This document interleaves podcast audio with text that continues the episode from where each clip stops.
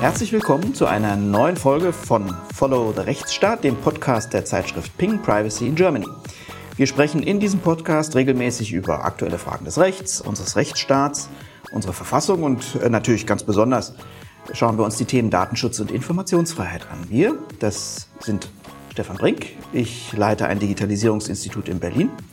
Als ehemaliger Landesdatenschutzbeauftragter von Baden-Württemberg, vielleicht dem einen oder anderen noch in Gedächtnis. Und mir gegenüber sitzt Professor Nico Herting, er ist Rechtsanwalt, Herausgeber der Ping und ähm, ja, freut sich äh, mit mir gemeinsam, dass wir heute eine ganz besondere Folge vorhaben. Hallo Nico. Genau. Hallo Stefan, wir feiern heute Geburtstag, mhm. ähm, denn in dieser Woche, äh, heute ist Dienstag, der Podcast wird wohl am Donnerstag online sein und am Freitag haben wir den 15. Dezember und das ist der 40. Jahrestag des Volkszählungsurteils des Bundes Verfassungsgerichts. Das ist uns beiden jetzt schon eine ganze Weile auch deshalb geläufig, weil wir eine Veranstaltung aufgesetzt haben, zusammen mit dem Erich Schmidt Verlag und dem Deutschen Anwaltverein als Partner, wo wir dann jetzt am Freitag ähm, auch von verschiedenen Seiten her über dieses wahrlich historische Urteil äh, sprechen werden, dass jeder äh, Datenschützer jedenfalls glaubt, aus dem FF zu kennen. Ähm, und wir freuen uns, dass wir da also eine ganze, äh, ja, es ist wirklich ein, ein, ein Who is Who des Datenschutzes, äh, vor allen Dingen der allerersten Stunde, die wir da oh ja. äh, versammelt haben. Ja, ja. Ähm, Sollen wir mal ein bisschen aufzählen, Nico, wer alles gerne, kommt? Gerne. Ähm, es kommt zum Beispiel äh, Professor Dr. Hans-Peter Bull, der damals, äh, 1983, der Bundesdatenschutzbeauftragte war. Überhaupt der erste Bundesdatenschutzbeauftragte war, den wir hatten. Äh. Und sich auch zum, zum Thema Volkszählung damals geäußert hat. Mhm. Und er wird sich auch aus heutiger Sicht rückblickend mhm. dazu äußern.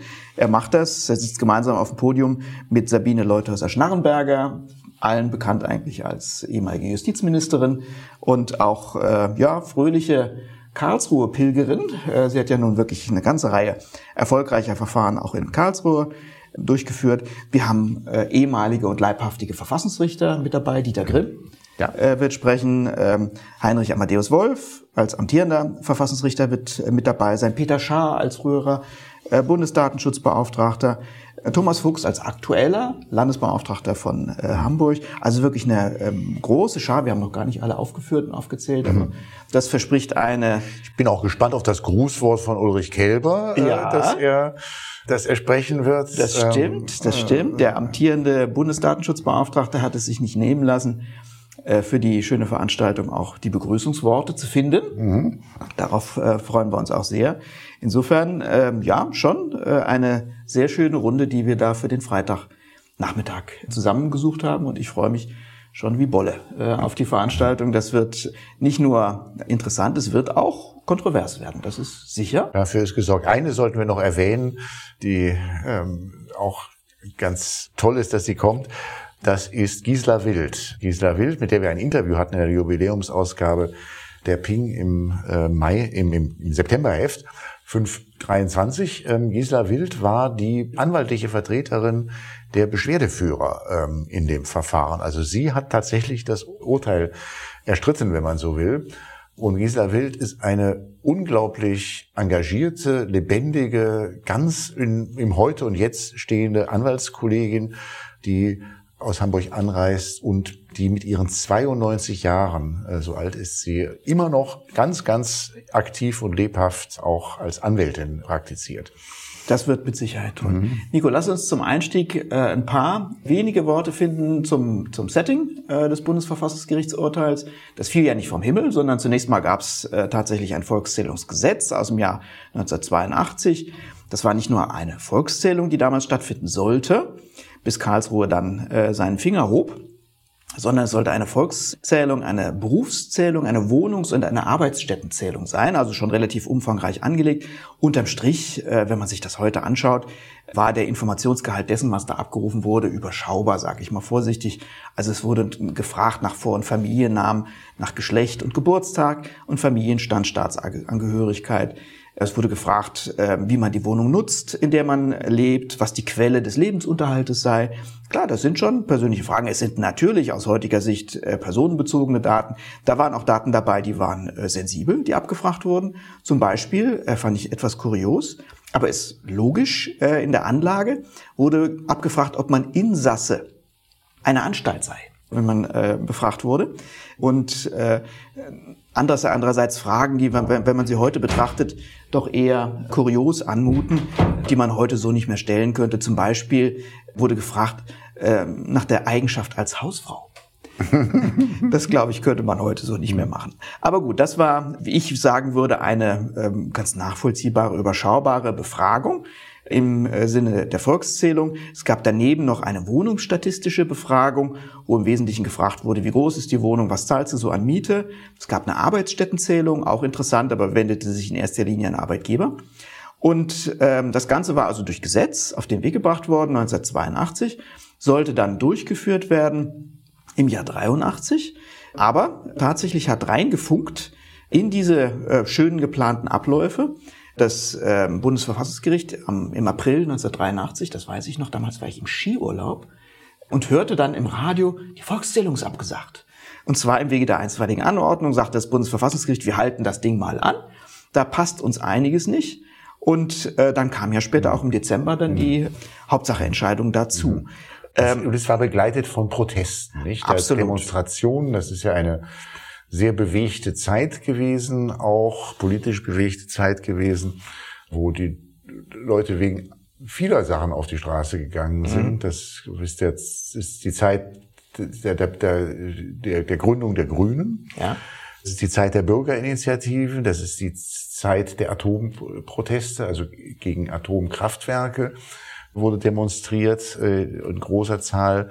Und auch gegen den Atomkrieg wurde protestiert, gegen Aufrüstung, aber eben halt auch gegen die Volkszählung, ja. was man ja auch aus heutiger Sicht nicht, nicht mehr so ganz selbstverständlich ist, dass so ist die Leute es. dagegen äh, dann auch in großer Zahl auf die Straße gegangen sind. Es war in gewisser Weise, wenn man das so sagen kann, vielleicht sogar ein besonders deutscher Moment, der da stattgefunden hat. Es schwang etwas äh, Grundsätzliches mit. Äh, 83 war vor 84.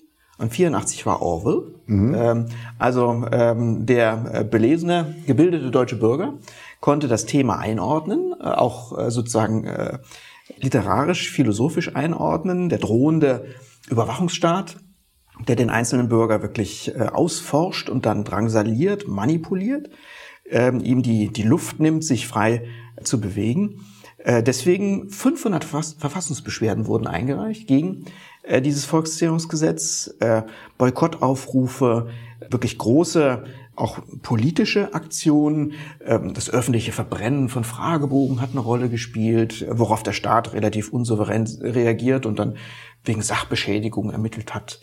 Ähm, äh, was übrigens, was ich beim Lesen äh, zu dem äh, sozusagen historischen Hintergrund der Entscheidung mit einem ja etwas verklemmten Schmunzeln zur Kenntnis genommen habe, bei diesem Prozess der Vorbereitung der Volkszählung und vor allen Dingen beim Erlass des Volkszählungsgesetzes, weißt du, wer nicht befragt wurde? Die Datenschützer. Man hat vergessen, den Bundesdatenschutzbeauftragten und die Landesbeauftragten anzuhören. Mhm. Wäre ja vielleicht nicht ganz dumm mhm. gewesen, mhm. ja? also ähm, dort äh, Gebrauch zu machen. Sie haben sich dann tatsächlich geäußert im Verfahren vom Bundesverfassungsgericht. Auch Hans-Peter Bull, der äh, damalige Bundesbeauftragte, äh, hat sich geäußert, darauf gehen wir nachher nochmal ein. Aber im Verfahren hat man das leider vergessen, mhm. äh, die, die staatlichen Datenschutzbeauftragten zu Rate zu ziehen. Äh, es gab einige äh, auch unschöne politische Konstellationen, die ja das, die Volkszählung nicht populärer gemacht haben. Es gab zum Beispiel eine ganze Reihe von Kommunen, äh, die die Volkszählung nutzen wollten zu eigenen Zwecken Worauf sind Kommunen scharf? Naja, die sind bei der Mittelverteilung scharf drauf, möglichst viele Einwohner zu haben. Ja. Und sie haben gehofft, dass sie über die Volkszählung ihre Melderegister mal aktualisieren können und äh, dann vielleicht noch ein paar Einwohner finden, so dass sie zukünftig bei den Umlagen besser dastehen. Äh, und deswegen haben die Kommunen sogar Kopfprämien ausgelobt, äh, wenn die Zähler, es sollte über 600.000 ehrenamtliche Zähler geben, mhm. meistens Beamte, aber auch andere zuverlässige Personen, äh, die dann die Fragebögen ausgetragen haben und gemeinsam mit den Bürgerinnen und Bürgern ausfüllen sollten. Wenn die jemanden erwischt haben, der nicht im Melderegister war, sollte es 2,50 extra oben drauf geben. Und für den Fall, dass man ein Mark, deutsche D-Mark. D-Mark, damals mhm. D-Mark, genau. Mhm.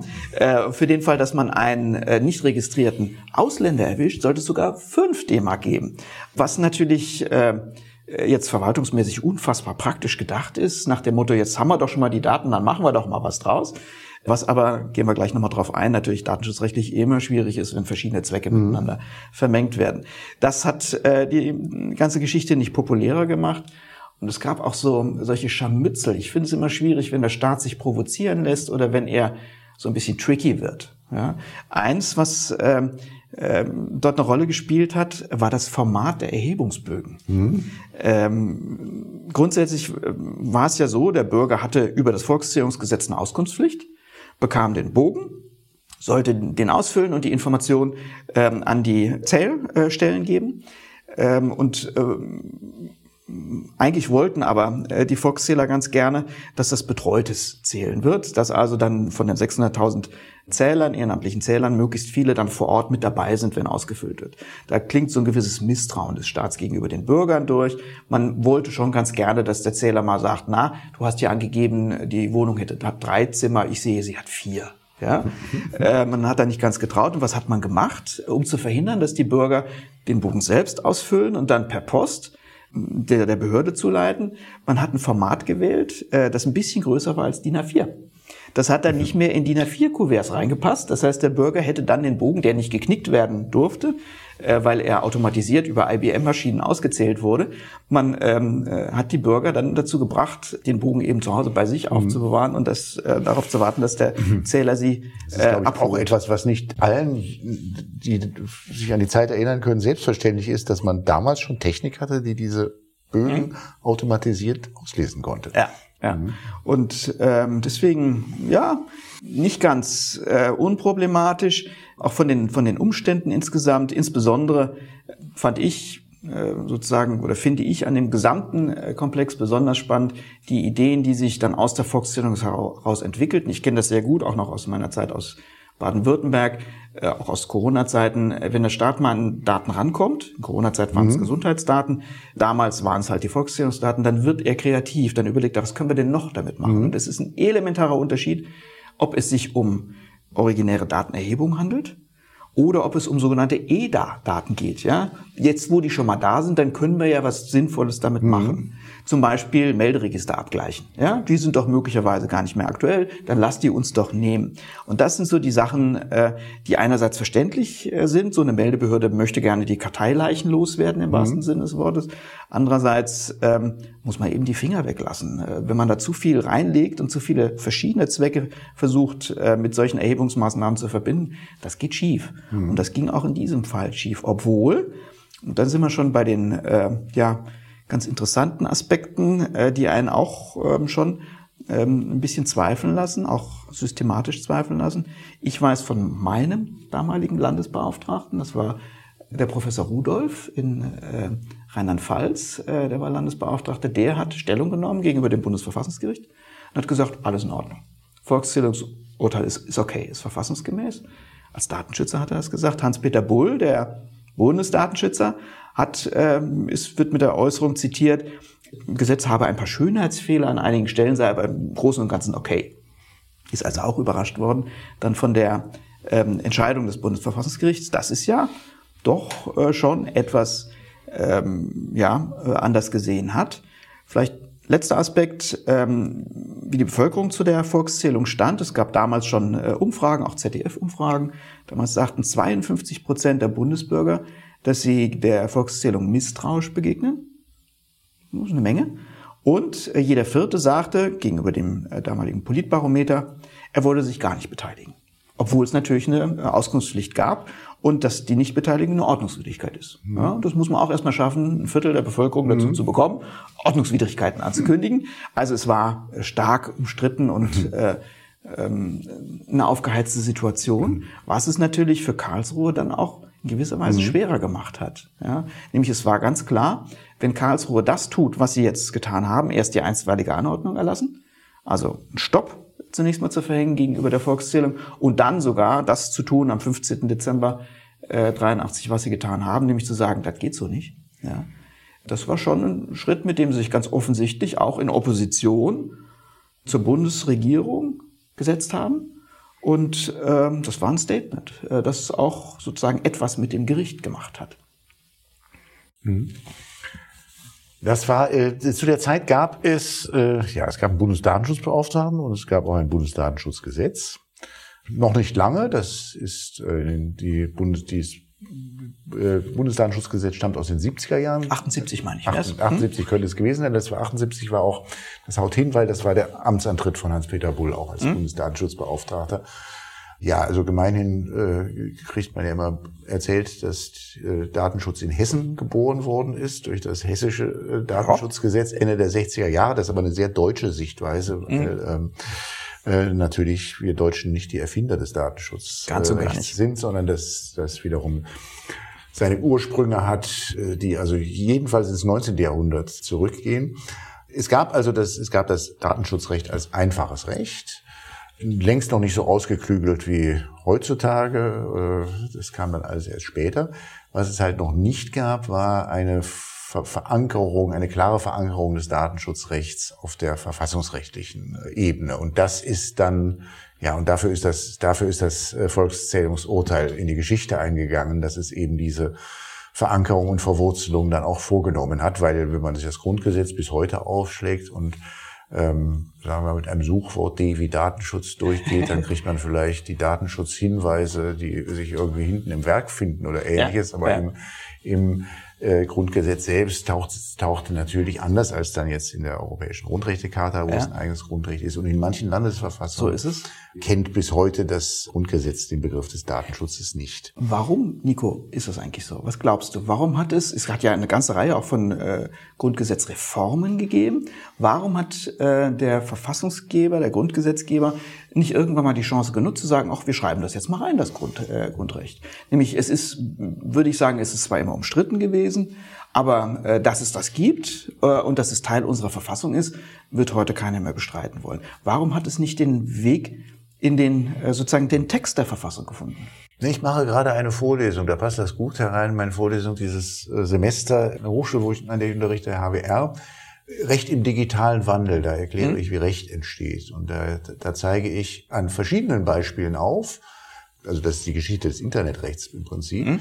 Wie in manchen Bereichen der Gesetzgeber sich veranlasst sah, sehr intensiv zu regulieren, etwa bei der, bei, beim Thema Haftung. Mhm. Ähm, äh, die Vorschriften aus dem TMG, die es ja im Ursprung nach seit den 90ern gab.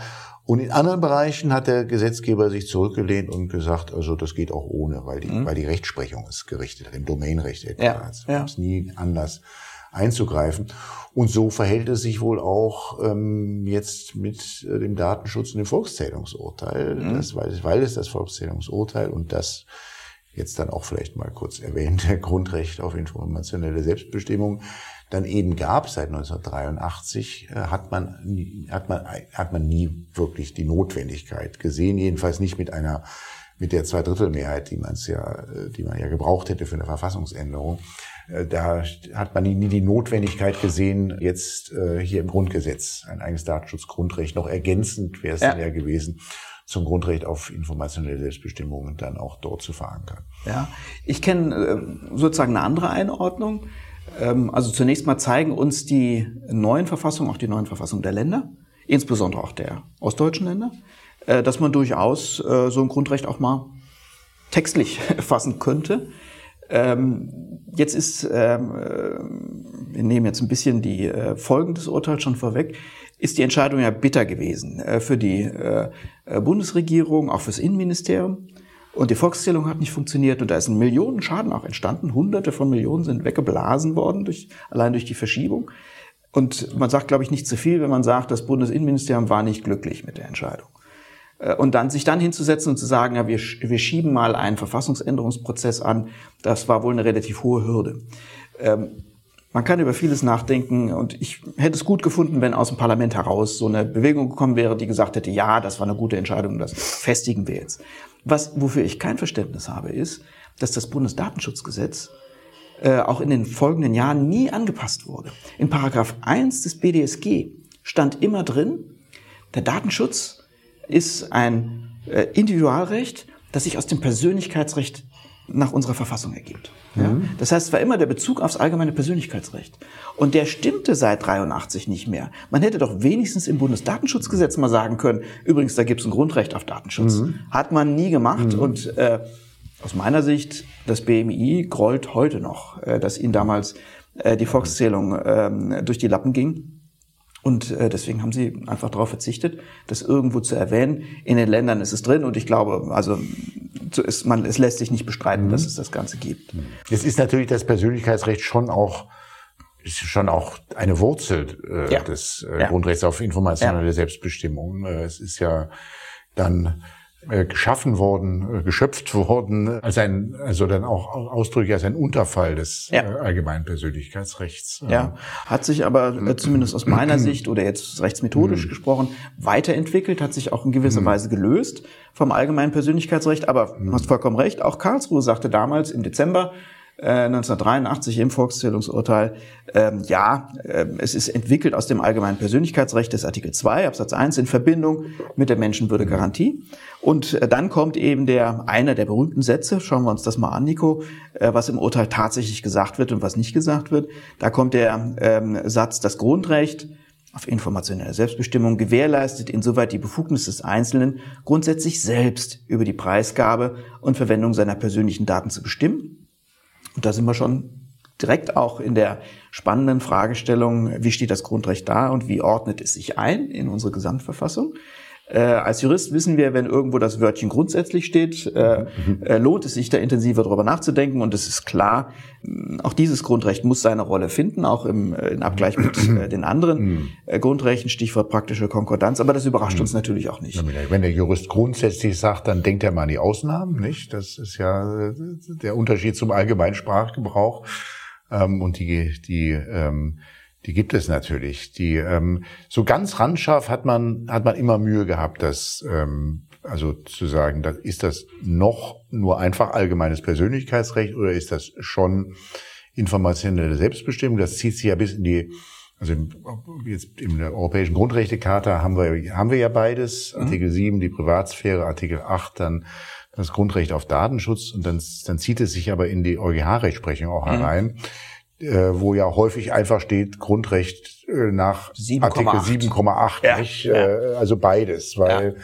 es nicht ganz leicht ist, äh, mit dem isolierten Datenschutz Grundrecht dann eigentlich noch Abwägungen vorzunehmen, die, mhm. die man ja äh, abnehmen, die man vornehmen muss, also Abwägungen mit anderen Rechtspositionen, wenn man eigentlich gar keinen Bezugspunkt hat, auf den man das, also ähm, äh, wie will man sagen, wie gravierend eine, eine, eine Datenverarbeitung in das Grundrecht auf, auf Datenschutz eingreift, wenn man nicht dann doch irgendwo auch wieder aufs Persönlichkeitsrecht ja, dann auch schaut. Ja. Nicht? Ganz spannender Punkt, mhm. äh, woran man sehen kann, äh, dass wir in Bezug auf das Datenschutzgrundrecht ähm, relativ verspätete Nation auch sind. 83 hat Karlsruhe relativ mutig den Stein ins Wasser geworfen, aber äh, auch die wissenschaftliche Aufarbeitung zum Beispiel der Thematik ähm, hat sehr, sehr lange gebraucht. Äh, lange Zeit hat sich niemand wirklich drum gekümmert.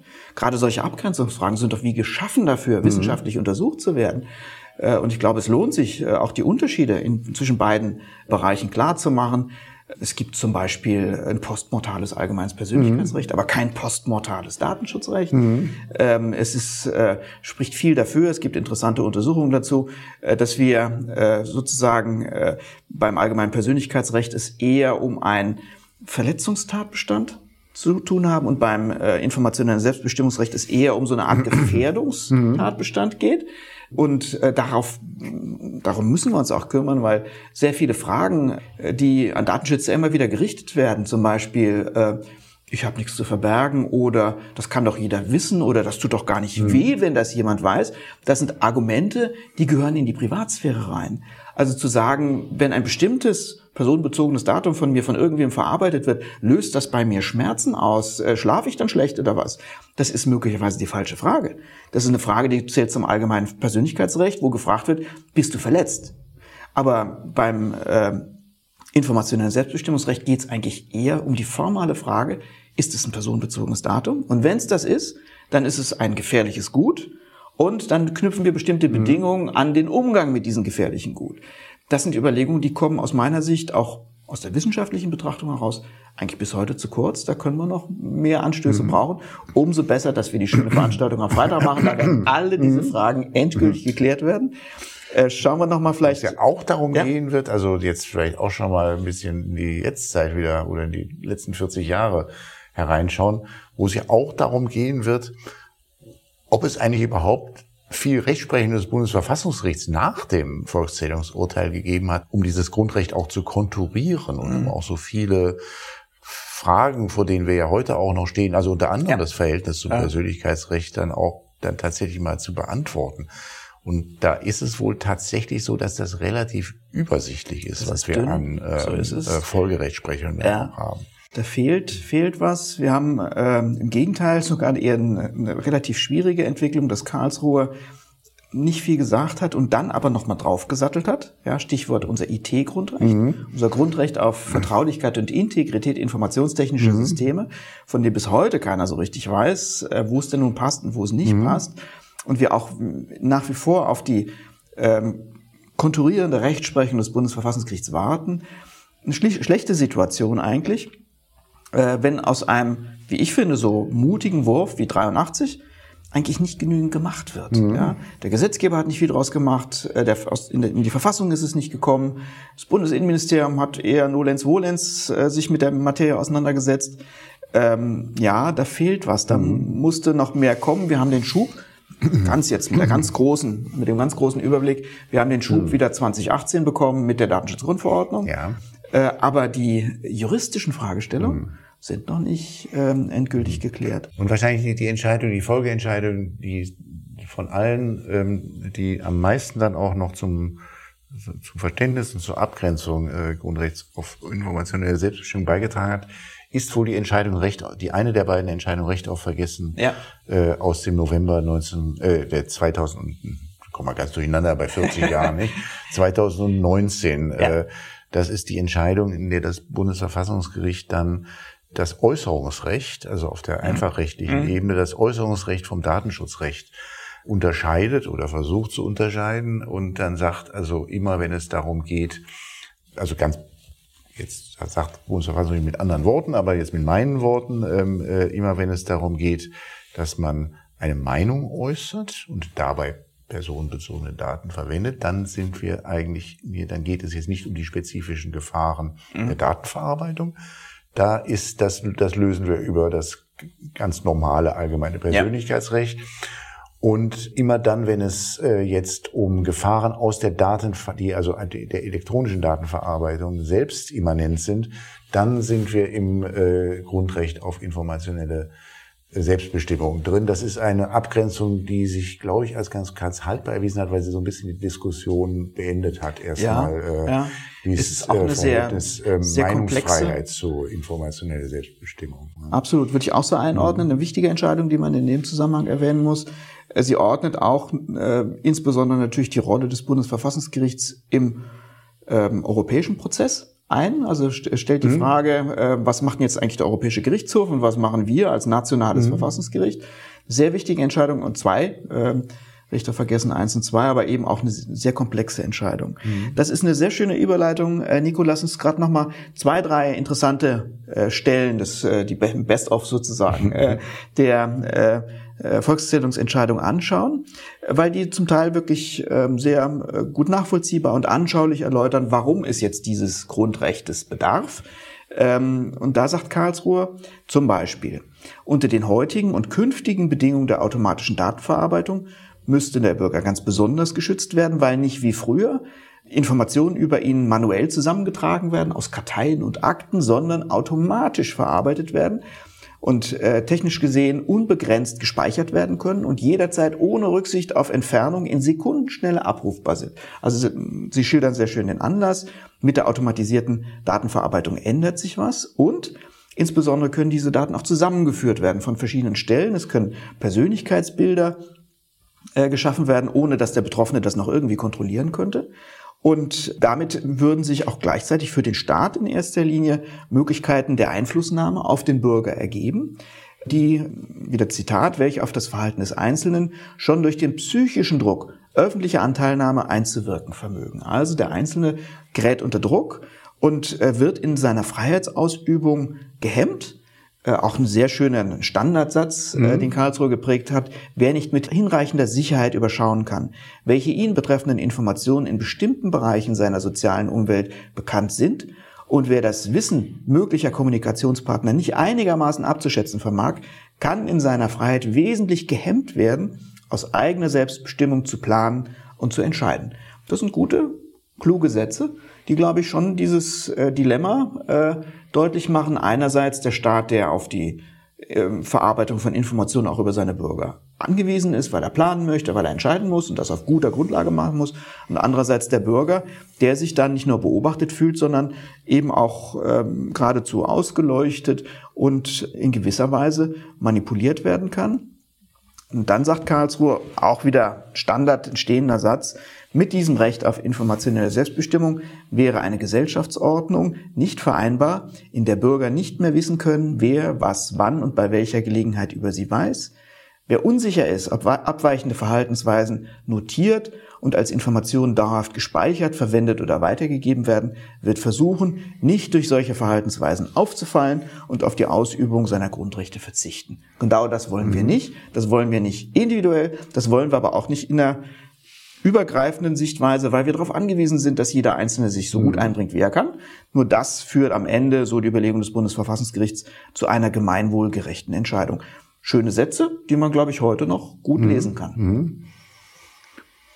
Ja, das ist äh, in der Tat so die, die ähm, doch nicht allzu große Konturierung, die das Grundrecht erfahren hat in der Folgezeit. Das liegt wohl auch daran, dass es ja dann eine Tendenz gegeben hat, die Schranken der Grundrechte so ein bisschen äh, gleichförmig zu sehen. Und dann machte es, wenn es gibt ja dann unendlich viel Rechtsprechung zu Sicherheitsgesetzen bis in jüngerer Zeit, so hier BKA-Gesetz ja. äh, beispielsweise 2016, äh, eine der letzten großen Entscheidungen zum Sicherheitsrecht. Und in diesen Entscheidungen ist es dann so, dass es eigentlich gar keinen Unterschied mehr macht, welches Grundrecht äh, jetzt betroffen ist, weil es letztlich dann immer die fein ziselierte Verhältnismäßigkeitsprüfung ist, die dann das Bundesverfassungsgericht äh, vornimmt, ähm, ohne dass es da noch groß den Unterschied macht, ob das jetzt Artikel 10 ist, äh, Abhören, Artikel 13 ist die Wohnung oder, oder halt Artikel 2 und 1, die informationelle Selbstbestimmung. Und dann kommen diese sehr vielen Entscheidungen, die aber auch, glaube ich, schon ähm, letztlich dann auch wieder geprägt sind vom Geist jedenfalls der, des, des mhm. Volkszählungsurteils. Äh, es steckt ja immer das Misstrauen gegenüber dem Staat da drin und das Bemühen, dem Staat dann auch, wenn er hier ähm, äh, dann ähm, solche Gesetze macht, äh, dann auch deutliche Grenzen wiederum äh, zu setzen. Und, und da, da bekommen wir dann diese, diese ganze Rechtsprechung, die man so oder so sehen kann. Wenn man sie ein bisschen von der kritischen Warte sieht, dann sind diese Entscheidungen unglaublich kompliziert geworden mhm. mittlerweile. Ja. Also das BKA-Gesetz zu lesen, das ist ähm, kein Spaß. Alles andere als ein Spaß, nicht? Ähm, äh, und und letztlich ist es auch von ja, von, es ist letztlich dann immer eine Bedienungsanleitung an den Gesetzgeber, so wie er jetzt das äh, nächste Gesetz ja. machen soll. Also ja. es sind immer Nein-Aber-Entscheidungen sind mhm. es immer. Also, mhm. also so nicht. Aber dann kommt gleich die Bedienungsanleitung, so wie man denn jetzt Und das, das führt Gesetz natürlich dann zu einer, zu einer maximalen Einschränkung unserer Grundrechte, nämlich der Gesetzgeber sagt, na, wenn Karlsruhe die Linie zieht, mhm. dann gehen wir auch, regulieren wir bis genau an diese Linie ran und sind dann safe. Andererseits ist das genau dann sozusagen die Bedienungsanleitung von Karlsruhe. Wie kann ich maximal Grundrechte einschränken? Und das mhm. sollte eigentlich systematisch nicht sein. Methodisch liegt, wenn man das als Fehler äh, begreifen will, liegt der Fehler darin, äh, dass Karlsruhe äh, all diese Entscheidungen immer erst auf der letzten Stufe der Verhältnismäßigkeitsprüfung ähm, vornimmt. Also nicht äh, an der Geeignetheit ähm, eines grundrechtsbegrenzenden Eingriffs ansetzt oder seiner Erforderlichkeit, sondern immer bei der Angemessenheit, wo wir ohnehin vorsichtig gesagt auf hoher See sind. Ja, wer weiß das schon so genau, mhm. was angemessen ist und was nicht. Da zieht, zieht Karlsruhe seine Linie und dem Gesetzgeber bleibt auch in vielen Bereichen gar nichts anderes übrig, als zu sagen, okay, Das Einzige, was wir sicher wissen, ist das, was Karlsruhe gesagt hat. Und wenn die meinen, dann gehen wir halt bis dorthin. Mhm. Ja? Mhm. Äh, und das ist aber eine sichere Gebrauchsanleitung dafür, wie man Grundrechte maximal einschränkt. Das ist nicht gut. Das wird auch der Rolle von Karlsruhe nicht gerecht. Also schon, schon mhm. wirklich schwierig. Da sprechen wir jetzt überall von Verhältnis Bürger-Staat, also dem, dem klassischen mhm. Anwendungsbereich äh, des Datenschutzrechts, das dem Staat dort Grenzen setzt. Ähm, die jetzt das im Dreiecksverhältnis, also Bürger Bürger oder mhm. Unternehmen Bürger, mhm. wo wir dann mittelbare Drittwirkung haben dieses Grundrechts, da ist es auch wohl recht dünn, was wir da an verfassungsgerichtlicher ja. Rechtsprechung haben. Und da gibt es sehr, sehr viele Missverständnisse, wenn man, wenn man meint, man könne jetzt äh, das, was äh, Karlsruhe vor 40 Jahren entschieden hat, so eins zu eins in das Verhältnis Privat zu Privat ja übersetzen. Und da ist immer mein, mein Lieblingssatz aus dem Urteil gewesen, eine Passage, wo es darum geht, ob denn eigentlich der Satz stimmt, meine Daten gehören mir. Mhm. Ein Satz, man hört ihn nicht mehr ganz so oft, mhm. aber er ist mal sehr, sehr in aller Munde gewesen. Damit hat man eigentlich immer gemeint, also äh, hier Schufa, ähm, ja, aus aktuellem Anlass ja, ja. Äh, als Beispiel erwähnt, Finger weg von meinen Daten. Nicht? Ja. Ähm, äh, also das ging immer der, um, um Unternehmensthemen oder hier Facebook, ja, Finger weg.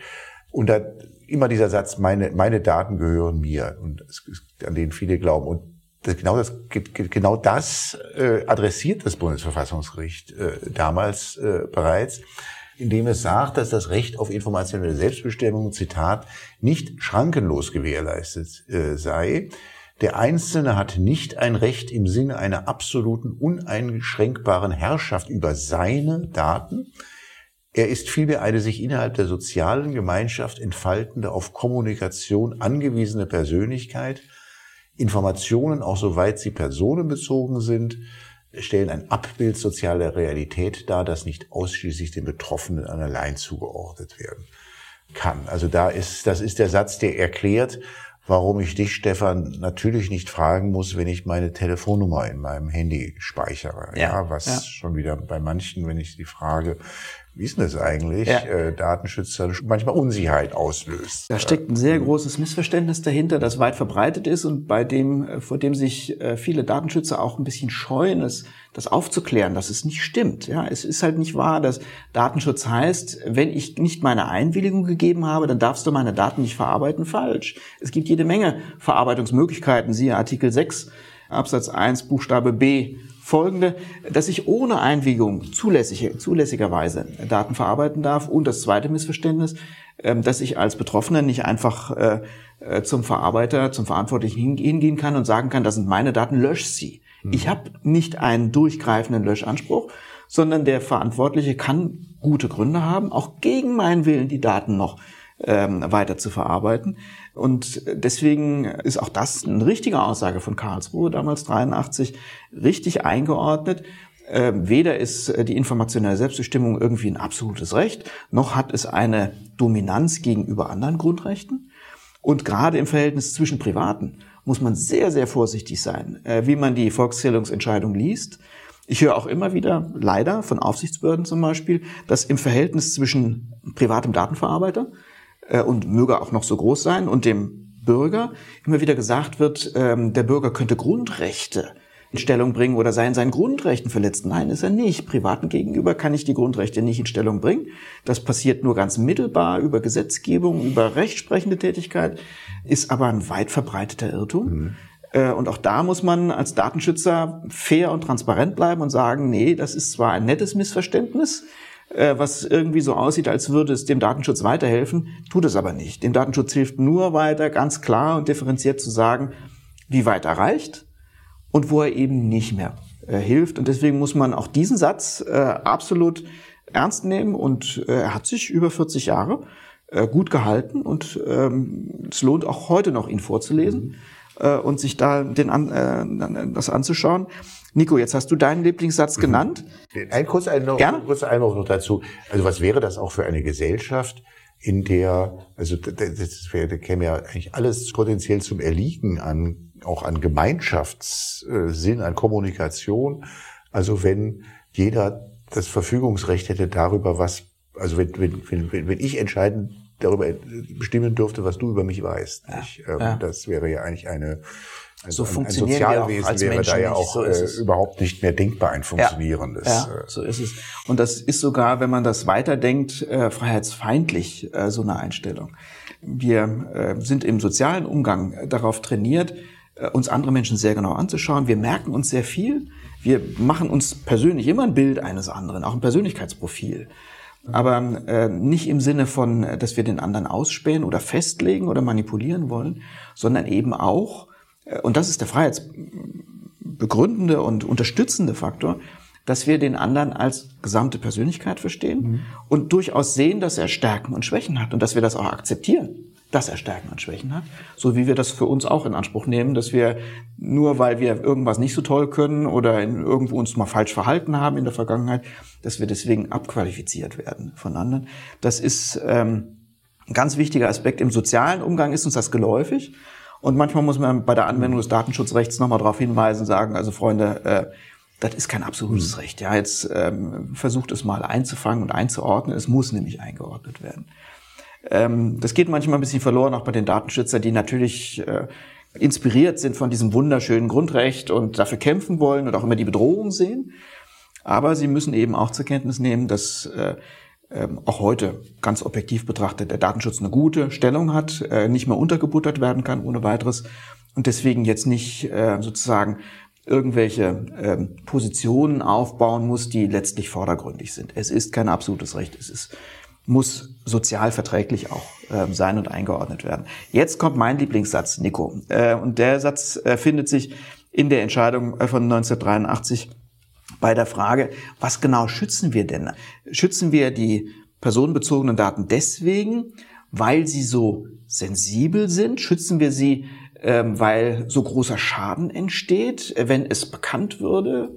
Oder weil, wenn es äh, gelöscht würde oder nicht gelöscht würde?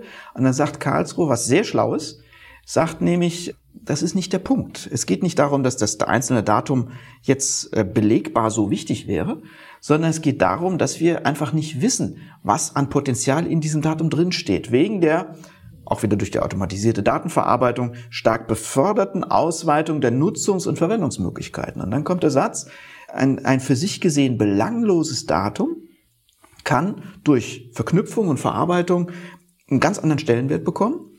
Insoweit gibt es unter den Bedingungen der automatischen Datenverarbeitung kein belangloses Datum. Und ich finde, der Satz ist richtig. Wenn wir von vornherein ausschließen könnte, könnten, dass mit einem bestimmten personenbezogenen Datum unter welchen Umständen auch immer irgendetwas Negatives passieren könnte. Negativ im Sinne von, ich schränke den Betroffenen ein, ich manipuliere ihn, ich hemme ihn, ich bote ihn aus, ich übervorteile ihn, ähm, dann müssten wir es freigeben. Äh, nämlich es gibt ja kein äh, interesseloses Grundrecht. Ja? Äh, und jetzt kommt aber die Überlegung, wir wissen es aber nicht genau, ob dieses Datum tatsächlich nicht in bestimmten Konstellationen von Belang sein könnte und deswegen schützen wir es. Das passt ganz gut zu dieser Vorstellung vom personenbezogenen Datum als Gefahrgut, ja, von dem wir noch nicht genau wissen, was passieren könnte, aber uns ist allen klar, äh, da gibt's immer Verknüpfungsmöglichkeiten, äh, die können ganz gravierend sein. Jetzt kommt was ganz äh, Abseitiges äh, von mir. Es gibt in äh, Monty Python ähm, das Leben des Brian, äh, das wir noch, als, wenn man sich ans Volkszählungsurteil noch aus seiner lebendigen Zeit erinnern kann, dann kann man sich auch an, dann kennt man das Leben des Brian meist auch. Da gibt es dieses wunderschöne, nein, es stimmt gar nicht, es ist nicht das Leben des Brian. Ich äh, lösche, aber es ist auch Monty Python. Ähm, und ich komme jetzt gerade nicht auf den Titel. Nein, es ist auch nicht die Ritter der Kokosnuss. Es ist der, der Film, der danach kam, Der Sinn des 1980 Lebens? herum. Da gibt es eine, da gibt es eines, der Sinn des Lebens ist es richtig, Mhm. genau. Das ist der Sinn des Lebens, der, der, der mit dem Fisch, mit dem Aquarium anfängt und Ja. ähm, äh, Hi, äh, hi, how are you? Howard is just being eaten und dann kommt der Schwenk äh, auf den äh, Tisch, wo der Fisch gerade verspeist wird. Mhm. Ähm, aber das wollte ich gar nicht erzählen. Ich wollte erzählen dann, dass es das eine, den einen Song gibt, ähm, der da in dieser katholischen Straße spielt. Mhm. Und da kommt das, da kommt ja die schöne Zeile vor, Every sperm is holy. Every sperm is Und great. äh, äh, every sperm is great. Ja? Also jedes, jedes Sperma ist schützenswert. Da geht es um die katholische, macht man sich über die katholische Kirche und äh, die, äh, das Verbot der Empfängnisverhütung äh, äh, lustig. Und so ein bisschen ist es ja auch mit diesem Satz hier, und er ist nach meiner Beobachtung der am meisten missverstandene mhm. äh, Satz, mhm. äh, weil er immer so ins Feld geführt wird dafür, dass doch eigentlich jedes Datum also in gleicher Weise schützenswert ist kann man so lesen, verstehe ich, dass man es so liest, aber man kann es ja auch ein, man kann es auch anders lesen, ähm, äh, nämlich als, äh, dass man immer kontextualisieren muss. Ja. Also ja. Ist, dass das Datum ja nicht um seiner selbst willen mhm. geschützt ist, mhm. sondern äh, dass es immer auf den Kontext dann auch ankommt, in dem es steht und in dem es verwendet wird. Ja, äh, ja. Absolut. Auch das ist eine Belanglosigkeit. Man kann es dem Datum nicht ansehen. Ja sondern man muss die Umstände, äh, man muss die Umstände wissen, in der es, ähm, in dem es gespeichert oder anderweitig verwendet wird, um mhm. also einschätzen zu können. Mhm. Auch ähm, welches Schutzbedürfnis dort ja. besteht. Ja. Also die Entscheidung steckt, Sie merken es schon, ähm, wirklich in, da stecken sehr, sehr viele interessante, kluge, diskussionswürdige äh, Überlegungen drin. Wir schauen jetzt gleich mal auf die konkreten Folgen der Volkszählungsentscheidung. Aber zwei kurze Hinweise sollen noch erlaubt sein. Zum einen äh, steht in der Volkszählungsentscheidung der, der äh, letzte Grund, der, die Daseinsbegründung von staatlichen Datenschutzbeauftragten drin. Auch das ist ein wichtiger Aspekt, dass Karlsruhe sagt, äh, das mit dieser automatisierten Datenverarbeitung ist so undurchsichtig, dass wir eine Art vorgezogenen Rechtsschutz brauchen. Und dafür brauchen wir unabhängige Datenschutzbeauftragte, die für einen effektiven Schutz des Rechts auf informationelle Selbstbestimmung sorgen. Das sollte jeder, jede staatliche Aufsichtsbehörde im Kopf haben, dass da äh, ihre Rolle steckt. Äh, und äh, auch interessant und wichtig äh, die Formulierung von Karlsruhe, dass der einzelne Bürger, die einzelne Person nicht zu einem bloßen Informationsobjekt werden dürfte. Das ist wieder die Anknüpfung an Artikel 1 Menschenwürde. Auch das ist gut und richtig. Deswegen ähm, schauen Sie sich die Entscheidung ruhig nochmal an, lesen Sie sie. Wenn man dann den Blick drauf wirft, was ist denn jetzt eigentlich konkret entschieden worden damals 83 in Karlsruhe, dann muss man jedenfalls nach meiner Meinung ähm, sehen, so gravierend war das gar nicht, was Karlsruhe da gesagt hat. In der Sache. Die Volkszählung, das Volkszählungsgesetz ist in verschiedenen Punkten angegriffen worden äh, ist auch für verfassungswidrig erklärt worden in einzelnen Punkten, aber es ist keine Absa Absage an Volkszählung erteilt worden. Die fand dann ja auch später statt, mhm. in der nächsten Legislaturperiode. 1987 ist sie dann tatsächlich durchgeführt worden. Ähm, konkret, was hat Karlsruhe bemängelt? Ich würde sagen, technisch-organisatorische Hinweise gegeben. Zum Beispiel, ähm, dass der Bürger, die Bürgerin darüber aufgeklärt werden müsste vom Zähler, ähm, dass sie den Bogen auch selbst ausfüllen dürfen und im verschlossenen Umschlag abgeben dürfen. Ja? Äh, das war ein Problem tatsächlich mit den Zählern, äh, dass ähm, die, wenn sie wohnortnah eingesetzt wurden, natürlich möglicherweise Bekannten über den Weg gelaufen sind. Und das wollte man auf gar keinen Fall. Es sollte keine Interessenkollision geben. Und mhm. das musste dann auch auf äh, Geheiß von Karlsruhe verfahrensmäßig sichergestellt werden, dass die Zähler jenseits ihres unmittelbaren Wirkungskreises eingesetzt werden.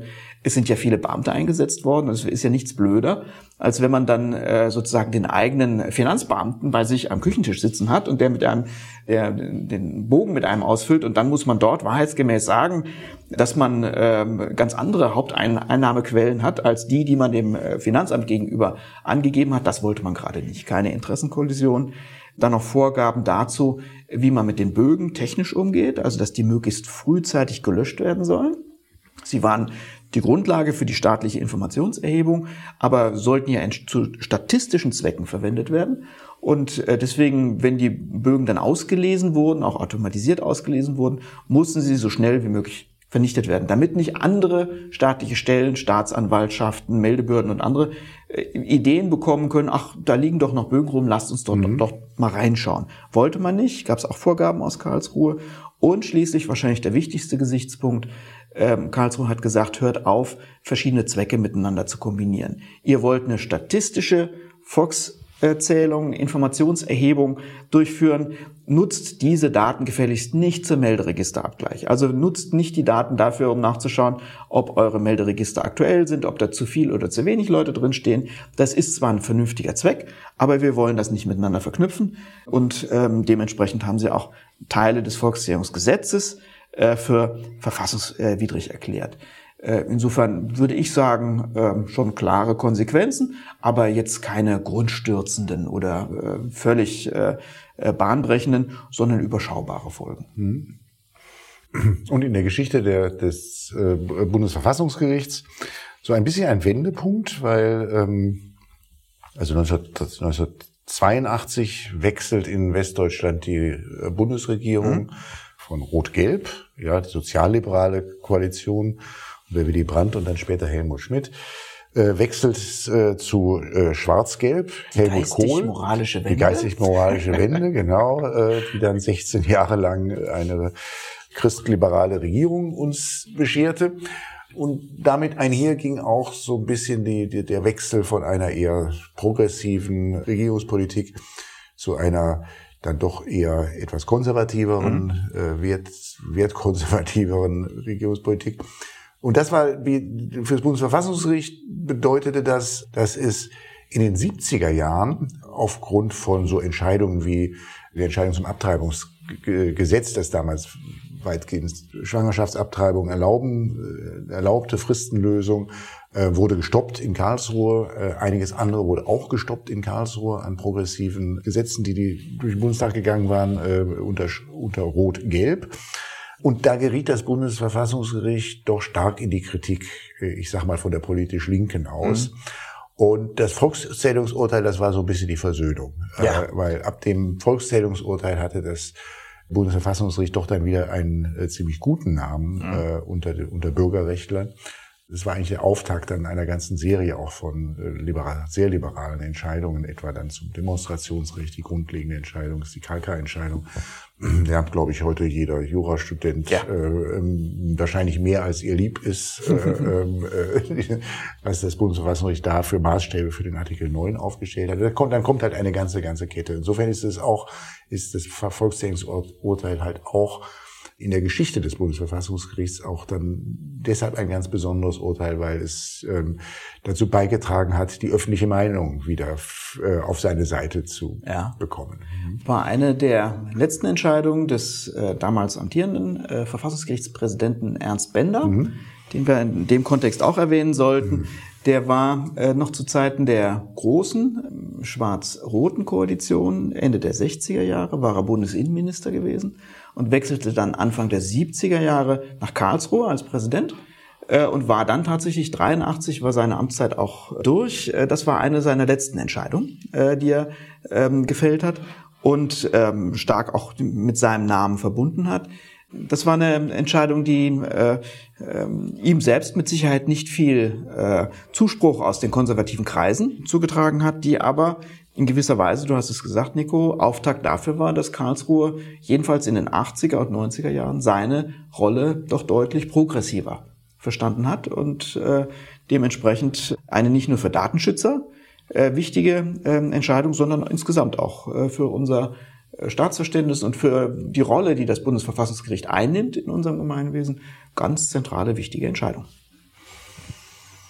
Ja, Stefan, jetzt haben wir ja fast die Stunde rumgebracht. Ja, aus dem Anlass äh, aber zu diesem, zu, diesem, zu einem solchen äh, Jubiläum ähm, und bei der großen, ja, ich hätte jetzt fast gesagt Verehrung, die doch die Datenschutz-Community im Volkszählungsurteil immer noch zuteil werden lässt. Wir können jetzt noch eine nächste Folge darüber machen, was denn eigentlich an dem Volkszählungsurteil möglicherweise auch ein bisschen jetzt überholt ist, vor allem ja. im europäischen Kontext. Oh, ja. Was bleibt eigentlich noch, ja. wo wir ja die DSGVO und die ähm, Europäische Grundrechtecharta haben? Brauchen wir eigentlich das Volkszählungsurteil? Brauchen wir das Grundrecht ähm, auf informationelle Selbstbestimmung überhaupt? Aber diese Zukunftsfragen sind jetzt dann zu viel für unseren heutigen Podcast. Deswegen schauen wir mal, was wir vielleicht auch zu dieser Frage dann so alles am Freitag von den mhm. vielen Expertinnen und Experten, die wir da haben, erfahren werden und verabschieden uns erst einmal dann für heute. Danke allen, die uns bis hierhin vielleicht sogar aufmerksam oder gar geduldig bestimmt, zugehört haben. Bestimmt. Alles Gute. Prima. Tschüss.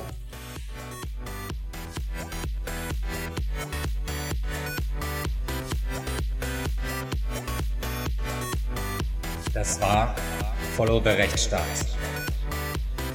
Schaltet auch ein bei der nächsten Folge und abonniert.